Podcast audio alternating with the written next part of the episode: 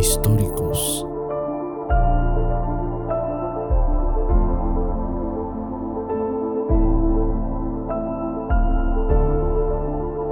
Hola, soy Gustavo Granero y me da mucho gusto que me estés escuchando. Bienvenido de nueva cuenta, después de una larga pausa, a Homo Históricos.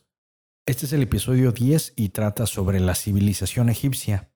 Te dejo mis vías de contacto para que me hagas saber que no estoy hablando al aire mi correo electrónico es radiohistóricos.gmail.com y la página en Facebook es Podcast Homo Históricos.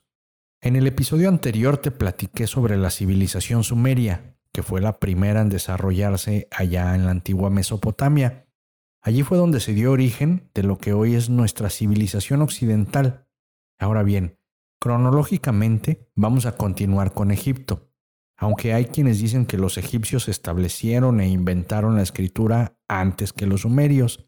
Pero sin entrar en esas discusiones, lo cierto es que tanto sumerios como egipcios fueron contemporáneos, es decir, que existieron en el mismo tiempo, en la misma época. La civilización que ha durado más tiempo sobre la Tierra es la egipcia, mientras que los sumerios habitaron durante unos 700 años aproximadamente los egipcios lo hicieron durante 3.000 años y para su estudio, este enorme lapso se divide en diferentes periodos que no son muy claros debido a que no todos los historiadores coinciden con dicha cronología. Pero en este y en los próximos episodios voy a tratar de resumir la historia de esa magnífica civilización. Comencemos entonces con la primera parte.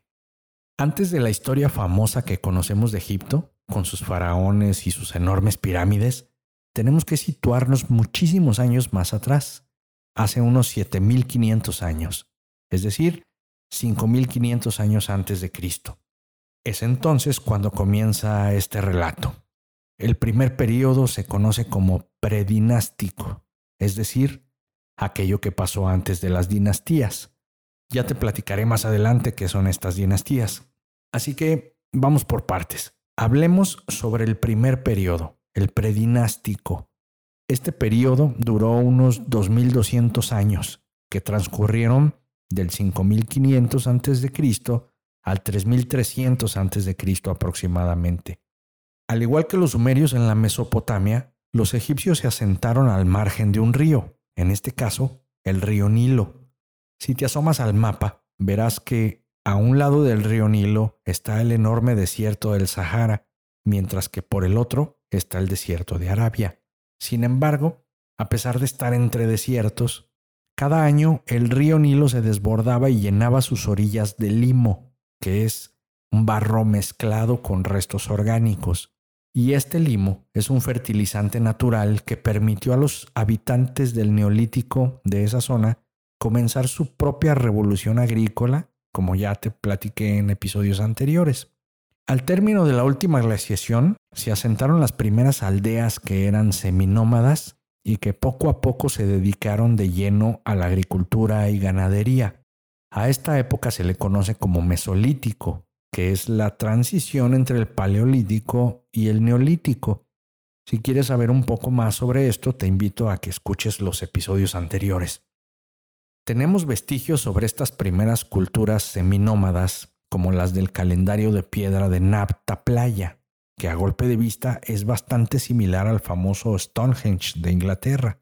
Te invito a que busques imágenes e información sobre Nabta Playa. Los habitantes de este lugar tenían sus asentamientos estacionales, es decir, que habitaban allí ciertas épocas del año y migraban hacia otros rumbos en otras épocas. Allí en Napta Playa comenzó el proceso de domesticación de animales procedentes del Medio Oriente como cabras y ovejas. Ellos construyeron el enigmático calendario de piedra hacia el año 4800 a.C.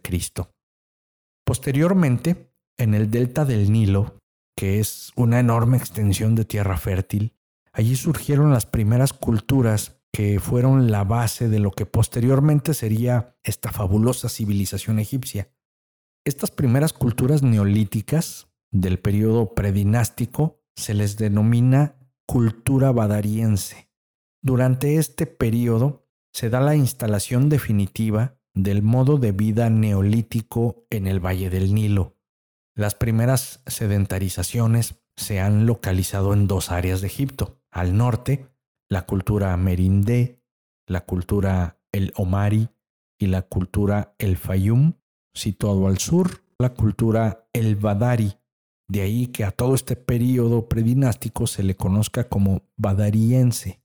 Tenemos vestigios de estas culturas como la cerámica, figurillas de terracota, tenemos también restos de viviendas de adobe, restos de hierbas que usaban para tejer sus canastos o cestas, y también encontramos restos de sus ritos funerarios.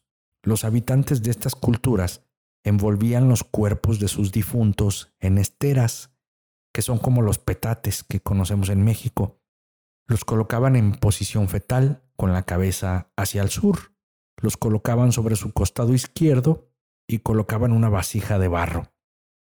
Estas culturas badarienses fueron la base que dio origen a la cultura Nagada I, que es la primera cultura predinástica en formar entidades políticas. Es la primera cultura egipcia en tener poderes organizados, fruto de la revolución agrícola como te platiqué en episodios anteriores. Nagada I también logró una cerámica de alta calidad y bellamente decorada, Logran también artesanías bien trabajadas, como figurillas de hueso o de marfil, eh, cucharas, peines, agujas. En esta cultura nagada primera encontramos los vestigios de casas bien construidas, a diferencia de las chozas de las culturas anteriores, lo que nos deja saber que sus asentamientos ya eran permanentes. También se encontraron tumbas que siguen los rituales que mencioné antes pero ahora con la cabeza hacia el oeste. Quizá esto sea una prueba de que ya comenzaban a creer que allí, en el oeste, se encontraba el reino de los muertos y probablemente una creencia en la resurrección. Y por último te menciono que en estos cementerios o necrópolis de Nagada I encontramos también claras pruebas de que ya existía una marcada diferenciación social, ricos y pobres. Nagada I también se conoce como cultura amratiense. Ahora hablemos de Nagada II. Se le conoce también como cultura jersense. Es, según mi punto de vista, equiparable con los sumerios. Nagada II se desarrolló entre el 3500 y el 3200 a.C. Aquí aparecen ya las primeras ciudades-estado, los primeros reyes los primeros jeroglíficos, los primeros ataúdes y las primeras obras importantes para irrigación. También encontramos los primeros animales totémicos que posteriormente serían los dioses egipcios que ahora conocemos. Y ahora hablemos de Nagada III, que también es conocida como semaniense. Se desarrolló entre el 3200 y el 3000 a.C. Aquí comienza el proceso de formación de un Estado unificado. Como te dije, en Nagada Segunda surgen las ciudades-estado. Cada ciudad tiene su propio gobierno, su propio rey, pero en Nagada Tercera comienza la unificación. En esta época existen dos reinos conocidos como el Alto Egipto, situado al sur, y el Bajo Egipto, situado al norte. A estos reyes de Nagada Tercera se les denomina la dinastía cero. De Nagada III sabemos que hubo faraones, obviamente anteriores a las primeras dinastías, pero sabemos muy poco sobre ellos. Tienen nombres como Horus Cocodrilo, Horus Escorpión II, etc. La unificación del Estado, la unificación de los dos reinos, se hizo de forma bélica, mediante actividad militar ya que así podemos verlo en la paleta de Narmer, que es una placa tallada con bajorrelieves, y parece ser que es Narmer el responsable de la unificación de Egipto, pero también se le atribuye al rey Menes, pero puede que ambos sean la misma persona. En la paleta de Narmer se ve a este rey, Narmer, con la corona blanca que simboliza el reino del sur, y también tiene un personaje arrodillado al que está golpeando, quien probablemente es el rey del Bajo Egipto. En la parte posterior de la paleta está la corona roja, que simboliza el norte, y allí se miran enemigos decapitados y dos leones que con sus cuellos entrelazados simbolizan la unión. Posteriormente aparecerá el rey con ambas coronas juntas, que es la mezcla de ambos reinos. A partir de aquí nace la primera dinastía de faraones y comienza el periodo llamado arcaico. El primer faraón que puede ser Narmer o Meneses, o que ambos son la misma persona, este faraón llevó a cabo un proceso de asimilación de ambos reinos. Adoptó los símbolos del norte y del sur, uniendo la corona roja con la blanca. En esta época aún no existen las pirámides, pero ya se construyen mastabas de adobe y posteriormente de piedra.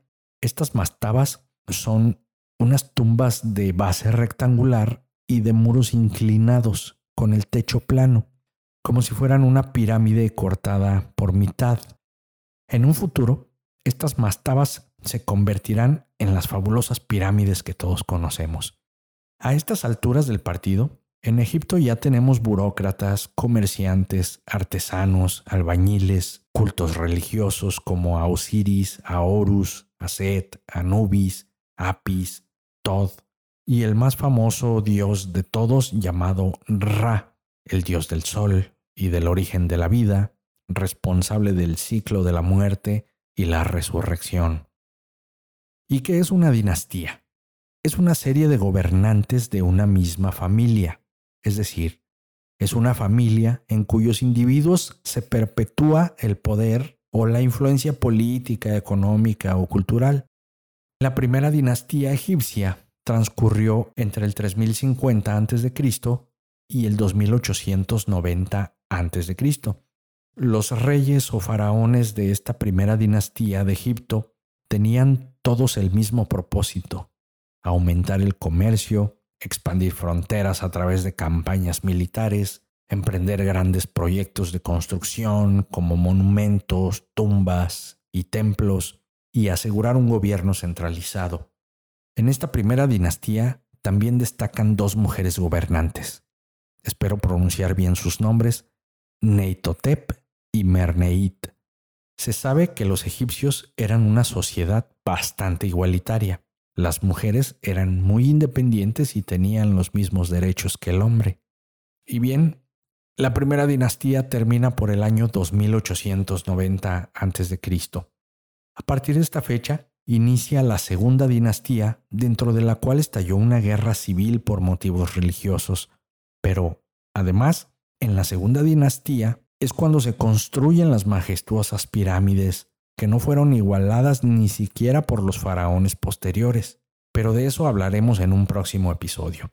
Hasta este momento, hablamos de las primeras culturas neolíticas y la formación del Estado con la primera dinastía egipcia, para situarnos en el contexto global, en este momento del relato únicamente existen la civilización sumeria, allá en el Medio Oriente, y la civilización egipcia. Está a punto de aparecer el imperio acadio en la Mesopotamia, y por su parte, China se encuentra en pleno neolítico, mientras que en la India ya comienza a aparecer la cultura harappa. América aún está en un periodo arcaico. Faltan muchos años para que comiencen las primeras civilizaciones. Y hasta aquí dejamos el relato de hoy. Espero que te haya gustado lo que acabo de contarte y te espero en el próximo episodio si es que te da tu respetable gana.